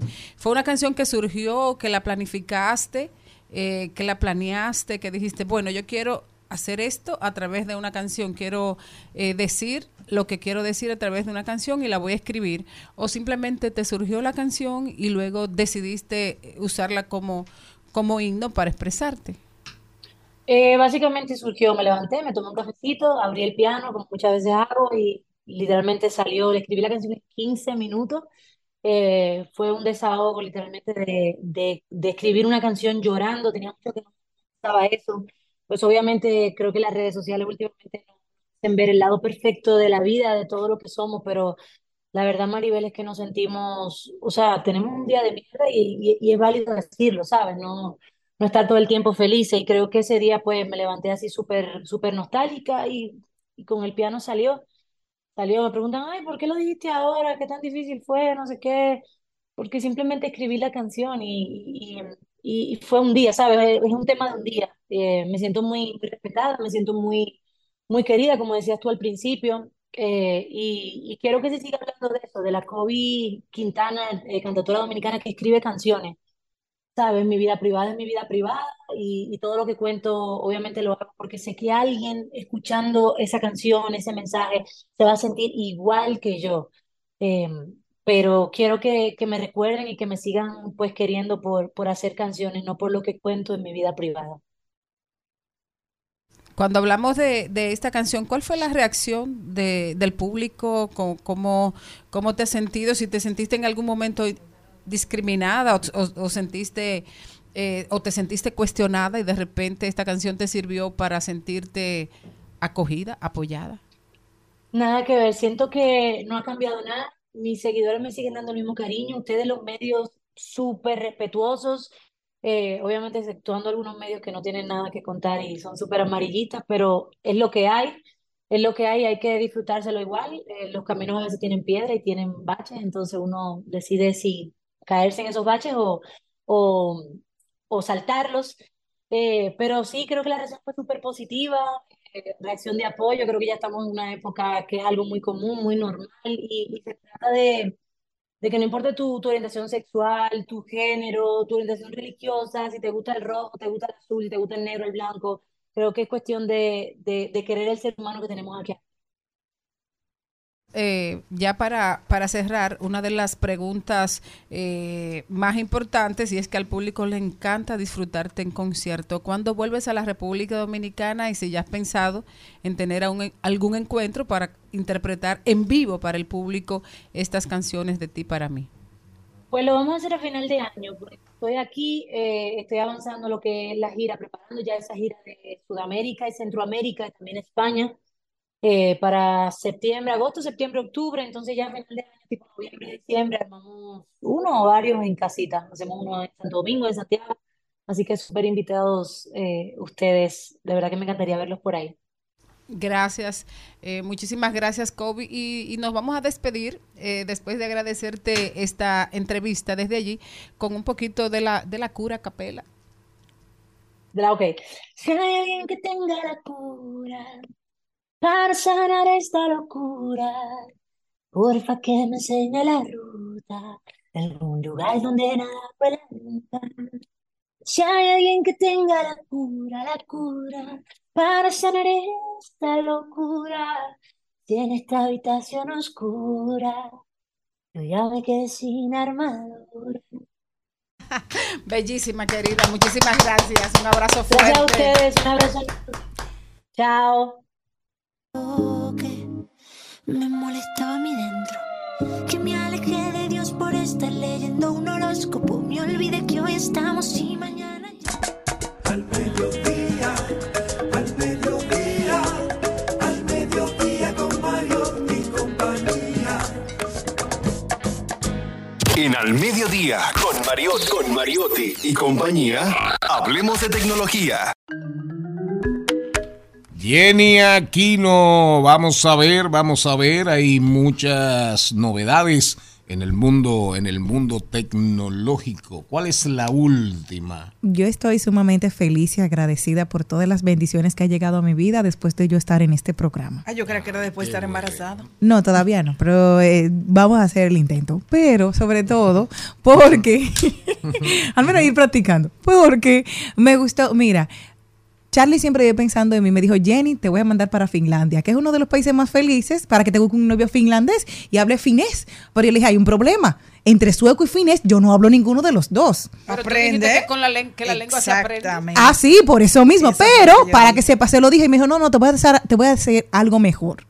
Y me dijo, hay unos auriculares ahora de la marca Minamu que te traducen 37 idiomas sin problemas simultáneamente. O sea, ya me puedo ir para Finlandia feliz y voy a andar esta morena tropical dando todo, dándolo todo por toda la calle. Y cuando vea alguno, lo voy a poder traducir simultáneamente con estos auriculares, que lo mejor es que solamente cuestan 140 euros, unos 148 dólares. Se han hecho a través de inteligencia artificial y dicen que mientras más los utilices, mejor puede ser la dinámica porque saben el comportamiento que tengo, cuáles son las horas que me voy conectando, qué voy haciendo, hacia dónde voy haciendo el recorrido, por lo que te van a ayudar a que te comuniques mejor con esa lengua que desconoces hasta el momento. Así que Henry Cavill, prepárate, que te encuentro. Entonces, ¿cómo se llaman? Se llaman ¿Son unos auriculares o salieron. son de los de, de los cositas? Sí, unos auriculares Así, que te traducen sí, simultáneamente. Ah. hi, hello,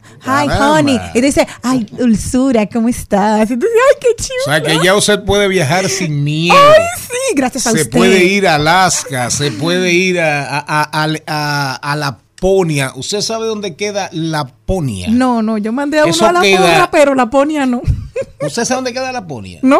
Búsquelo ahí en Wikipedia. Yo mandé a alguien a la porra, pero a la ponia no. Laponia, Laponia queda precisamente Cerca de la porra. en Finlandia. ¿Cerca de dónde? La porra. Laponia, cuánta ignorancia de por Dios. Voy para Laponia Con chiste, Germán.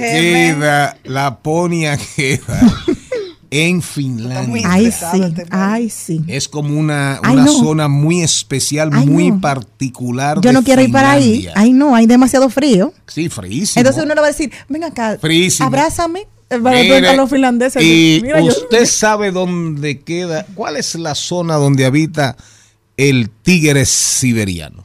No es para Rusia. Pero dígame en qué parte de Rusia. Ah, bueno, yo sé que es Rusia, yo no, yo no he ido para los otros, yo dije correcto. Yo no como en República Dominicana, ahora yo fui a Monteplata. No, dígame ¿Dónde usted. queda Vladivostok?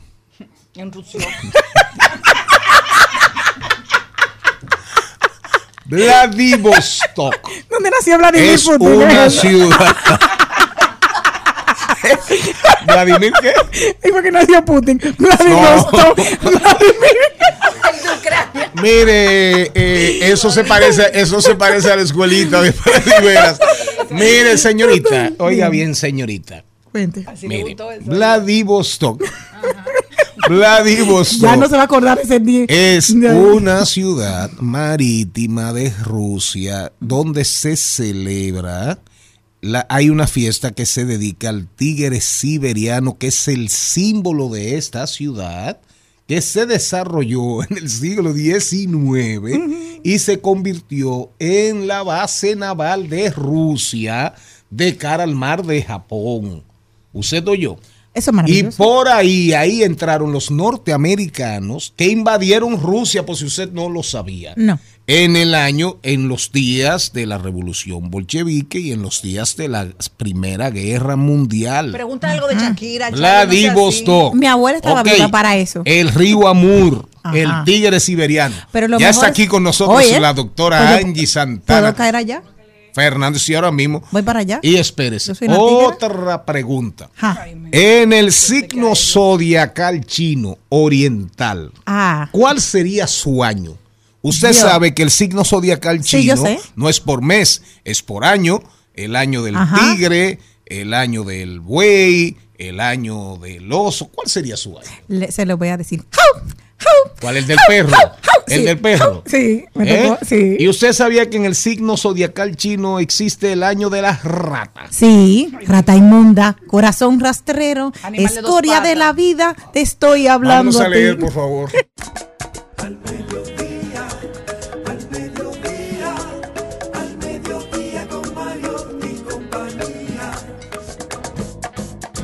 En Al Mediodía, con Mariotti y compañía, seguimos con Páginas para la Izquierda.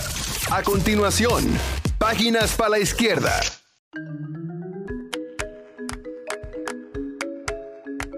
Libro bajo un cielo blanco. Cómo los humanos estamos creando la naturaleza del futuro. De Elizabeth Colbert. Elizabeth Colbert. A propósito del cambio climático, cuando comenzamos el programa, hablamos, dijimos que hacía años que no se veía una tormenta en julio. Digo en junio, perdón. En junio. Eso regularmente arrancaba de julio para abajo. Pero el cambio climático está ahí. Sin, sin embargo, Al Gore, cuando Al Gore, Al Gore comenzó a hablar del cambio climático, nos reíamos. Nos reíamos. Eso es Al Gore porque está aspirando a la presidencia de los Estados Unidos, pero qué cambio climático del carajo. Y fíjense ustedes que Donald Trump se burlaba de todo el mundo. Todo el que hablaba del cambio climático, Donald Trump se burlaba. Y sale, y sale, y sale, y Bolsonaro también en el Brasil y deforestando la Amazonía. Que para que tengamos una idea, en apenas días, meses que tiene Lula en el gobierno, ya se ha recuperado zona boscosa, zona boscosa importante en la Amazonía, que es la reserva de agua más grande del planeta. Y para los que dudan del cambio climático, ahí está la tormenta Barren a mediados de junio. Y si usted no lo sabe, ahí está el sargazo. Vaya boca chica. Vaya boca chica. Y si usted averigua bien qué está pasando con los glaciares de los montes de la cordillera del Himalaya, que se están derritiendo a un ritmo 65% mayor que en toda la historia. Los glaciares de, de la cordillera del Himalaya. Entonces, por eso trajimos, agradecemos la colaboración de nuestra señorita eh, productora. Bajo un cielo blanco, cómo los humanos estamos creando la naturaleza del futuro de Elizabeth Colbert, que es una periodista estadounidense, observador y comentarista sobre medio ambiente de la revista The New Yorker que exploran a menudo la degradación ambiental y la crisis ecológica. Hagamos conciencia, señores, hagamos conciencia. Los plásticos, los plásticos van a acabar con nuestras vidas. Oye, así que ahí está la recomendación de este día y ahora vamos a hablar con la inteligencia, la belleza, la sapiencia de la doctora Angie Santana. Presentamos 2020. 2020. Salud y bienestar. En Al Mediodía. Con Mariotti y compañía. Angie Santana Fernández, psicóloga clínica, terapeuta de pareja y de familia. Angie, el tema de hoy es un temita súper interesante. Así es, así es, definitivamente. Padres, oigan la recomendación, porque es una recomendación casi con características de anatema. Padres, dejemos de hacer cosas por nuestros hijos. ¿Qué tú quieres decir con eso? Así es. Mira, vamos a ver este tema. Sí, vamos a hablar de este tema en dos vertientes. Una vertiente es el tema de que nosotros queremos que nuestros hijos logren tantas cosas que muchas veces no dejamos y no permitimos que ellos puedan experimentar esas nuevas cosas y que si les va bien, bien y que si les va mal, bueno, pues cogen el aprendizaje. Esa es una vertiente. La otra vertiente es cuando nosotros como madre o como padres anulamos totalmente todo lo que es nuestro proyecto de vida de manera individual para hacer 100% nuestra labor de madre o nuestra labor de padre. Ah, Usted estaba hablando sobre el cambio climático y si hay algo constante en la vida del ser humano es el cambio. Si algo vamos a tener todos seguro es que vamos a cambiar, va a cambiar nuestro contexto, vamos a cambiar nosotros como seres humanos. Pero dentro del cambio, lo único que puede mantenernos a flote y de manera satisfactoria, eh, eh, produ- productiva como ser humano, es el equilibrio que podamos nosotros mantener, no importa el cambio que pase en nuestras vidas. Y la labor de madre y padre no, no se, se aparta de eso. Las madres que están aquí adelante. Bueno, Bueno. em, muchas veces, y, y tú lo sabes porque te lo he tal vez eh, comunicado, las madres obviamente Usted nos va- preocupamos. Usted, usted va donde Angie en calidad de cliente. Sí. Eh, ella la ayuda. Sí, no me cobra. No le en serio. Entonces, uno los ve, porque yo sé que, que yo soy muy acelerada. Es decir, mi mente desde chiquita, yo voy mucho más rápido, tal vez que mi propio hermano. Ahora me que, entonces, yo siento, en mi casa hay uno de mis hijos que es igual que yo, pero los otros no son como yo. Yo cada día trato de aprender de su temperamento, pero como nosotros entonces, cuando tú ves que esos niños o esos adolescentes, tú lo ves como tan lento y ellos quieren ir como a este paso de, de tortuga y tú te desesperas. Entonces, ay, que hay que dejarlo ser. Carajo, pero los años le pasan y le pasan. Entonces yo digo, como que, como, Celine, pero, ajá. Y entonces, si ya a los 19 años yo sé, no puedo compararme porque él me dice, tu época y la mía no es la misma. Es verdad, a los 19 años yo, yo, yo trabajaba de los 12. No porque me obligaron, sino porque quería, pero él no es así. Entonces, ¿qué hago? Es bien difícil. Ay, Mira, oye. poniendo esto, poniendo esto, eh, eso que tú preguntas con el tema que estamos tratando hoy, tú tienes que ver hasta qué punto la personalidad y la forma de ser de este niño o de esta niña que tú planteas te está afectando a ti. Y es ahí donde nosotros como padres no lo podemos permitir. Hay un momento donde yo debo de confiar en el trabajo que ya yo hice. ¿Y qué hago ahí? Me quito. No. Ah. Una madre y un padre nunca puede quitarse, pero no permitir que te afecte, es respirar y dejarlo. Ahora, si tú confías en lo que ya tú hiciste, tú solo das seguimiento. Tú recomiendas, tú orientas, tú preguntas cómo vas. Si él no lo hace, él va a vivir sus propias consecuencias, porque ese es otro tema que tenemos nosotros, la- las madres y los padres. No queremos que nuestros hijos vivan consecuencias de sus propios actos. Y muchas veces queremos de alguna manera llevarlo de la mano y muchas veces hasta cargarlos para evitarle una consecuencia negativa, porque estamos viendo que por donde van se van a tropezar. Y estamos viendo el, el trayón que se van a dar. Y lo queremos evitar. Pero a lo mejor debemos, a lo mejor debemos dejar que se caiga. Ahora, lo Ah, que pero yo entonces me debo, está dando la razón. Debo- debo totalmente, dejarme un poco. totalmente te estoy dando la razón, pero no anularte, no anularte en tu Págame la papel. consulta a mí. Yo también, yo voy también me consulto contigo, pero tú tampoco me cobras, así que me- no me anularte, no, no, no anularte, pero sí estar. Tenemos nosotros como madre o padre entender que, claro, cuando yo decido ser madre y padre, yo estoy dando de mi vida y de mi tiempo la gran mayoría. Sí, es cierto, porque yo debo de instruir, guiar y acompañar a un ser humano que viene nuevecito al mundo. Y esa instrucción y seguimiento no acaba nunca. Pero también, también tengo que entender que yo voy a enseñar con mi ejemplo. Entonces yo no puedo hacerle entender a mi hijo y mi hija que yo estoy anulando mi vida y mi proyecto de vida para dárselo a él o ella. Porque entonces, ¿qué le estoy enseñando también? ¿Dónde está que el aprendizaje de hay que trabajar por lo que se quiere? ¿Dónde está el aprendizaje? Yo estoy luchando por mis sueños. Eso también es un aprendizaje. Así En el- es. ay, en el caso- Clarísimo. en el- Más claro de ahí no canta una mujer hermosa. ¿Qué pasa con esos padres que muchas veces dice, por lo mismo que leí aquí, me he quedado por los hijos? Sí, y eso viven pasa mucho. ahí. Eso pasa En mucho en los matrimonios. ¿Cómo se llama? Ronaldo. y Cristiano Ronaldo. tienen todos los problemas del mundo. Los hijos lo saben, todo el mundo lo sabe, el pueblo lo sabe, pero ellos dos, por mis hijos. Y al final, los hijos, ¿quién te mandó a quedarte?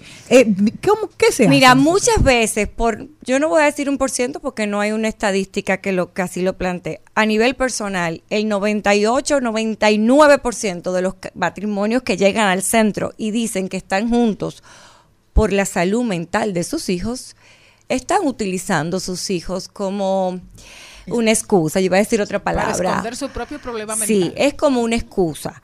Eh, tenemos la supuesta creencia de que los niños y las niñas que se, que se crían bajo el seno de mamá y papá dentro de una casa, pues tienen mayor posibilidades de ser exitosos y sanos mentalmente que los que no. Claro, no voy a anular lo importante y relevante que es criarse con mamá y papá, siempre y cuando mamá y papá proporcionen un espacio seguro a sus hijos, un espacio tranquilo y un espacio de bienestar. Es mejor un buen divorcio que un mal matrimonio, para la salud mental de los niños. Y los papás, nosotros como adultos, no queremos entender esto. Y utilizamos nuestros hijos para luego echárselo en cara. Yo soporté a tu mamá, yo soporté a tu papá por ti y mira cómo tú me pagas. Como que uno tiene la culpa. Claro, y lo que no sabemos y queremos ocultar es que los niños y las niñas no se dan cuenta. Cuando un matrimonio está forzado a estar junto independientemente de los conflictos que tengan y dicen que por la salud de sus hijos, los niños perciben eso. Entonces tú estás depositando a la responsabilidad de un menor un matrimonio que no debe estar funcionando ya. Angie, ¿cuáles son esas cosas que nosotros hacemos por nuestros hijos que son más frecuentes en, en tu consulta y, en la vida cotidiana según tu percepción? Claro, anulando, anulándome a mí como persona. Mira, muchas veces eh, cuando somos, por ejemplo, madres divorciadas, no queremos rehacer nuestra vida nuevamente o nuestra vida en el espacio amoroso porque no queremos eh, interrumpir el proceso que estoy llevando con mis hijos. Muchas veces no seguimos nuestros estudios porque no queremos robarle tiempo a nuestros hijos. Muchas veces eh, no entramos en el plano laboral porque no queremos dejar a nuestros hijos. No queremos tampoco, eh, no permitimos ayuda. Eso se ve mucho, no permitimos ayuda con la tarea porque quiero hacerlo yo para que mis hijos tengan ese recuerdo. O sea que son muchísimas cosas que nosotros nos anulamos totalmente para poder entregarle ese tiempo a nuestros hijos. No está mal, siempre y cuando sea una decisión que yo quiero hacer. Este es el rol en el cual yo me quiero desenvolver. Anulo estudio, anulo trabajo, anulo relación de pareja, porque yo lo decido. Pero que tu móvil no sea, lo voy a hacer porque ellos lo requieren así, o porque si no lo hago así, ellos se van a ver afectados. Es muy diferente. Es muy, muy diferente. ¿Te llegan mucho esos casos? Sí, sí, claro que sí, que me llegan. Me llega muchísimo porque viene muy ligado con el tema de la culpa. Nosotros las madres eh, criamos con mucha culpa. ¿Qué significa eso? Culpa, eh, nos genera culpa no las acciones de nuestros hijos. Por ejemplo, nosotras que tenemos hijos adolescentes y tienen conductas propias de un adolescente, muchas veces nosotros como madres nos atribuimos la responsabilidad de que mis hijos se comporten de tal o cual manera. Y a veces decimos, es que si yo hubiera dedicado más tiempo, es que si yo le hubiera hablado eh, antes de este o cual tema, a lo mejor mi hijo o mi hija fuera diferente hoy día y no tuviera esas conductas. Entonces se sien- nos sentimos culpables. Lo está haciendo por mí. Muchas veces pasa, es que mi hijo o mi hija se comporta de esta manera, yo debí de aguantarle más a su papá. Eso llega muchísimo. Hasta me ahogo. Entonces, y cuando llega, eh, uno de los momentos, me imagino, en que, en que esto llega con más fuerza eh, a los padres, es cuando llega la hora del nido vacío. ¿No? Oh, sí. ¿La hora del qué? Que se fue todo el mundo, Charlie, tú solita. Ah, del nido vacío. Que los hijos se casan, que los hijos Ah. se mudan a otro país para estudiar y no vuelven y se quedan para allá. Yo tengo una nieta, por suerte, que vive en mi casa. No gracias a Dios, está bien. Voy en coche. Mira, el nido vacío afecta tanto a las madres y a los padres divorciados como a los casados cuando no han trabajado en su relación de pareja. Porque una forma de anularse como madre o padre también es, llegaron los hijos, se acabó la De hecho, salida de pareja. El- hay un índice Así bastante es. elevado de divorcios cuando los hijos se van de la casa ya que son adultos, porque el hombre y la mujer no tienen nada en común. Exacto. Lo único que tienen en común eran los muchachitos y se fueron de la casa. Exactamente, exactamente. Y cuando se van los hijos, queda una distancia enorme. ha pasado todavía. queda una distancia enorme entre los dos miembros de la pareja, porque nunca se trabajó el equipo pareja, se trabajó la familia con los hijos incluidos. Pero si me quitan los hijos, como dice Celine, no conozco a quien tengo al No, frente y con quien dormí por 30 años. ¿Qué fue? Angie, déjame aprovecharte aquí, déjame aprovecharte y cambiar un poco. ¿Qué, qué te pasa? Una pregunta a la doctora, pero hazla, hazla. Fuera del aire. Doctora, déjeme aprovecharla. eh, cambiando un poco el rumbo de la conversación antes de irnos de, por el día de hoy. De verdad que me siento como mucha ansiedad en el ambiente, en las calles, eh, mucha... No es un tema aparentemente nada más financiero. Realmente en la consulta se sienten los efectos malditos de la pandemia? ¿Hasta cuándo esto va a durar? Ahí anda mucha gente vuelta loca. Pero es en serio. Gente que, Mucha amigos, amigos, amigas, eh, muy cuerdas, muy sesudas, eh, sesudos. Y de repente, de, de- de repente, ¿Por qué tú me miras? de repente, de repente tú los ves y tú notas cosas que antes no, no eran propias de, de su personalidad. Mira, muchas veces, eh, para no decir la mayoría de las veces, o sea, todas las veces, nosotros como seres humanos, cuando estamos en, una, en un espacio que nos provoca mucha tensión, detonamos situaciones que la teníamos muy oculta y que muchas veces, eh, si no estamos en ese contexto, no se detonan. La pandemia es una realidad, no ocasionó en mayor o menor grado eh, situaciones de mucha incertidumbre a todos. Y dentro de ese todo están esas personas que detonaron y debutaron con situaciones inclusive de salud mental. Situaciones que una vez se destapan, pues tú tienes que vivir toda tu vida con eso y ir a un proceso terapéutico y muchas veces psiquiátrico para poder aprender a manejarlas y regularlas.